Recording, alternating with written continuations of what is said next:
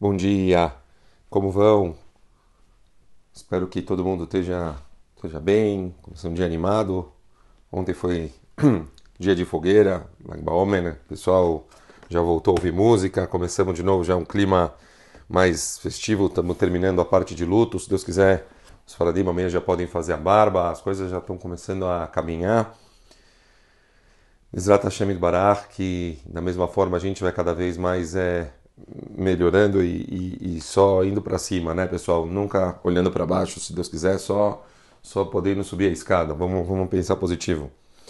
O caminho de hoje, o 33 terceiro caminho, o Rev etamesharim, aquele que ama a retidão. O que, que a gente quer dizer com isso? Ama a retidão. A gente ama os caminhos que levam à retidão. Aqueles que amam o ser 100% correto. Não à direita, não à esquerda, mas uma, um caminho central de uma forma absoluta. O que, que o Pirkei Avot quer falar com isso? Muito, muito importante. Quem garante o que é correto? O ser humano ele muitas vezes vai atrás do seu próprio bom senso. E indo atrás do seu próprio bom senso, ele infelizmente muitas vezes acaba eh, acreditando que naquele momento o melhor para ele é fazer certas coisas. E, e, quem garante que, que aquilo que ele, aquela decisão que ele tomou é o melhor para ele? Porque nós, todos nós, temos Yetzerará. Então, tendo Yetzerará, acaba complicando a nossa vida. Eu uso sempre para os meus alunos um exemplo muito clássico que o Rav Eliel Dessler escreve no livro dele, Mirtav Meilial. Imaginem, eu vou dar um exemplo, ele usa o exemplo com um cigarro, mas eu, vou, eu uso, todo mundo que tem aula comigo conhece. Eu uso o exemplo de uma mousse de chocolate. Imagina que uma pessoa ele quer comer uma mousse, ele está com muita vontade, mas ele está de dieta. Ele quer comer a mousse, mas ele não pode. Bom, uma hora bateu no meio da noite uma vontade desesperadora dele comer a mousse. Então ele vai lá, ele abre a geladeira, ele olha lá a mousse, mas ele sabe que ele não pode, ele está de dieta, mas ele está olhando a mousse, aquela coisa, aquela guerra psicológica. Então, ele um momento tira a mousse lá do, da geladeira, e ele pega uma colher, e ele fala, ah, uma colheradinha, um, só para sentir um gosto doce, só para quebrar o amargo, o azedo. Eu não estou comendo nada de doce, uma pena, só para eu vou manter a dieta, eu só quero ter alguma coisinha. E aí ele dá uma colheradinha do doce, depois ele sente aquele gosto maravilhoso, dá a segunda colheradinha, joga fora a colher pequena de misturar café, abre a gaveta, pega uma colher grande de comer sopa e começa a comer a mousse de chocolate de uma forma é, incontrolável. O que, que aconteceu aqui? Então, a resposta do Rav Dessler, por, por áudio aqui, não dá para eu é, explicar tão, tão longo, a gente tem que ser mais objetivo. O Rav Dessler, ele explica, e é fantástico. Explica o seguinte, a pessoa, ela inventa uma justificativa para conseguir cometer os erros que ela quer cometer. Porque como que o emocional vai vencer o racional? Se é 50% racional, 50% emocional, como que, que a vontade ganha da razão? Se ele sabe que ele não pode. Então ele cria uma justificativa, ele, ele consegue inventar uma desculpa. Não, mas não vai me fazer mal, eu vou só dar um, uma colherada. E nessa hora, a pessoa, ele caiu o racional e aí ele começa a cometer o erro dele.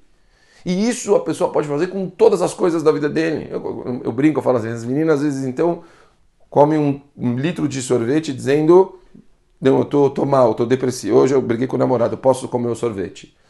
Eu, hoje eu tô chateado com não sei o que, eu posso fazer aquilo. Uma, um cara, ele, ele teve um problema com uma outra... Não, eu tenho uma justificativa para eu estourar. As pessoas, elas criam para si mesmas justificativas para elas poderem cometer os enganos que elas cometem na vida delas. Isso, Pachut, é a saída que ela tem para conseguir ir atrás do próprio Yetzer. Então, como a pessoa ela vai conseguir saber quando ela está indo atrás do que é certo? É muito difícil. temos que nos acostumar a ter, primeiro, antes de tudo, lembrem muito, Rav sempre fala, para isso a gente tem a Torá. A Torá é a nossa referência. A Torá é a nossa referência. A gente tem que ter sempre o princípio de ter a Torá como um, o, o, nosso o, o, livro que vai direcionar o nosso caminho para a gente saber se o que a gente está tomando o caminho é um caminho é, de vontade própria ou simplesmente é o que é correto. Isso é a primeira coisa. Ah, mas vai falar, mas e, e a história, por exemplo, da Mussi?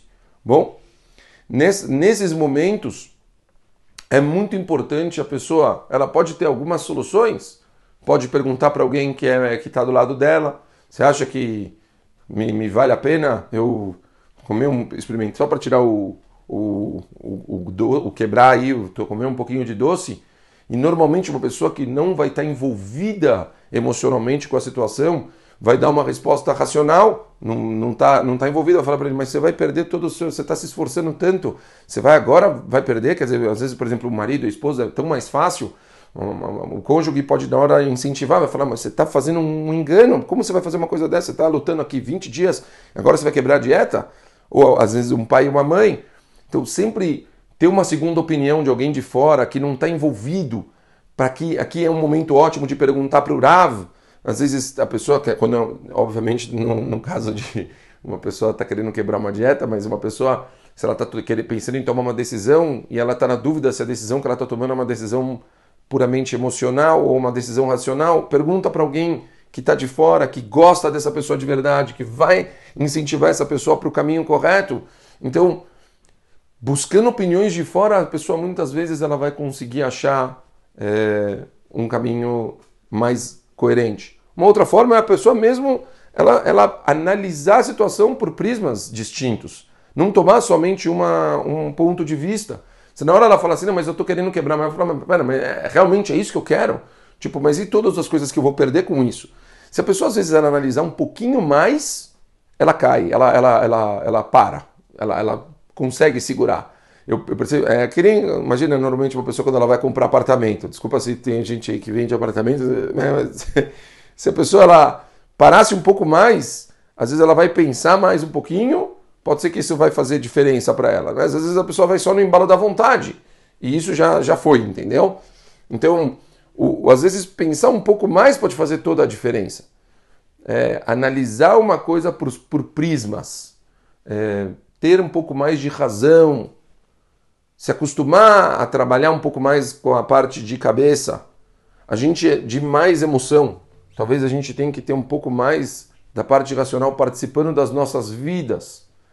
São coisas que já ajudam a gente demais a conseguir andar. Lembrem-se, o mundo à nossa volta ele gera uma influência muito grande em cima da gente. A gente tem um mundo inteiro que está é, tá cada vez descendo, caindo de uma forma catastrófica.